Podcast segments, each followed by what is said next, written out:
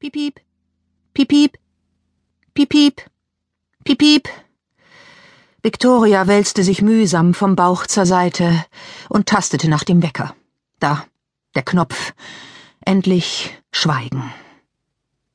Victoria gab einen zufriedenen Laut von sich und bettete ihren Kopf wieder auf das Kissen. Schwarze Seide. Aber Victoria liebte Schwarz. Am liebsten hätte sie die Wände ihres Zimmers schwarz gestrichen, doch Mam hatte gedroht, sie rauszuwerfen, wenn sie das tat. Victoria blinzelte. Ein paar Sonnenstrahlen stahlen sich durch die Ritzen ihrer Jalousie. Victoria genoss das Gefühl. Dann bewegte sie ihren Arm und ihr Blick landete auf einem Drachentattoo, das ihre rechte Schulter und den Oberarm zierte. Sie brauchte einige Sekunden, um zu begreifen, was sie da sah. Es war ein wunderschönes Tattoo, so eines hatte sie sich schon lange gewünscht, und inzwischen hatte sie das Geld dafür fast zusammen. Moment.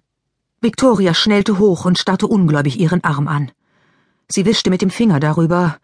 Es war echt, kein Fake. Ein Drache mit vier Füßen und rotem Auge. Den edlen Kopf nach rechts gedreht, die Schwanzspitze endete kurz vor ihrer Ellenbeuge. Perfekt.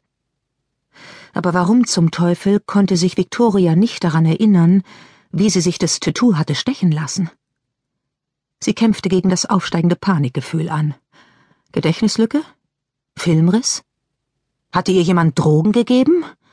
Oder war sie einfach noch gar nicht wach, sondern träumte ihren Traum weiter? Victoria stand auf, zog die Jalousie hoch und atmete tief die Morgenluft ein. Sie roch den Duft, alles wie immer. Ganz normal. Und sehr real. Victoria drehte sich um und betrachtete die Wand über ihrem Schreibtisch. Dort hing eine große Schwarz-Weiß-Fotografie. Sie zeigte Victoria mit ihren schwarzen Haaren und den stark geschminkten Augen, bleich wie ein Vampir, in Gothic-Klamotten, eine schwarze Braut.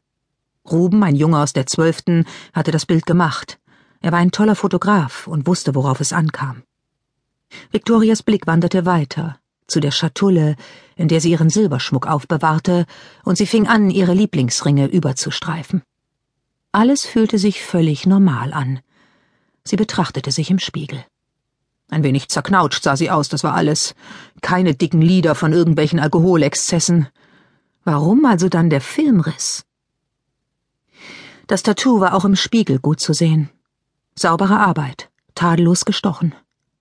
Einer Eingebung folgend stürzte Victoria zu ihrer Nachttischschublade, zog sie auf und holte die silberne Dose heraus, in der sie ihr Erspartes aufbewahrte. Die Dose war leer. Das Geld weg. Klar. So ein Tattoo bekam man ja nicht umsonst.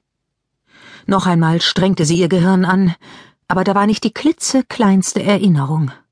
Mann, das ist ja völlig verrückt. Sie schüttelte ihren Kopf, dann stürzte sie ins Badezimmer aber selbst unter der heißen Dusche ließ sich das ungute Gefühl nicht abschütteln, dass irgendetwas nicht stimmte. Sie fühlte sich weder krank noch war sie verkatert. Trotzdem wäre sie am liebsten aus der Haut gefahren, weil sie die Erinnerung nicht abrufen konnte. Sie nahm sich vor, über Gedächtnisverlust so schnell wie möglich im Internet zu recherchieren.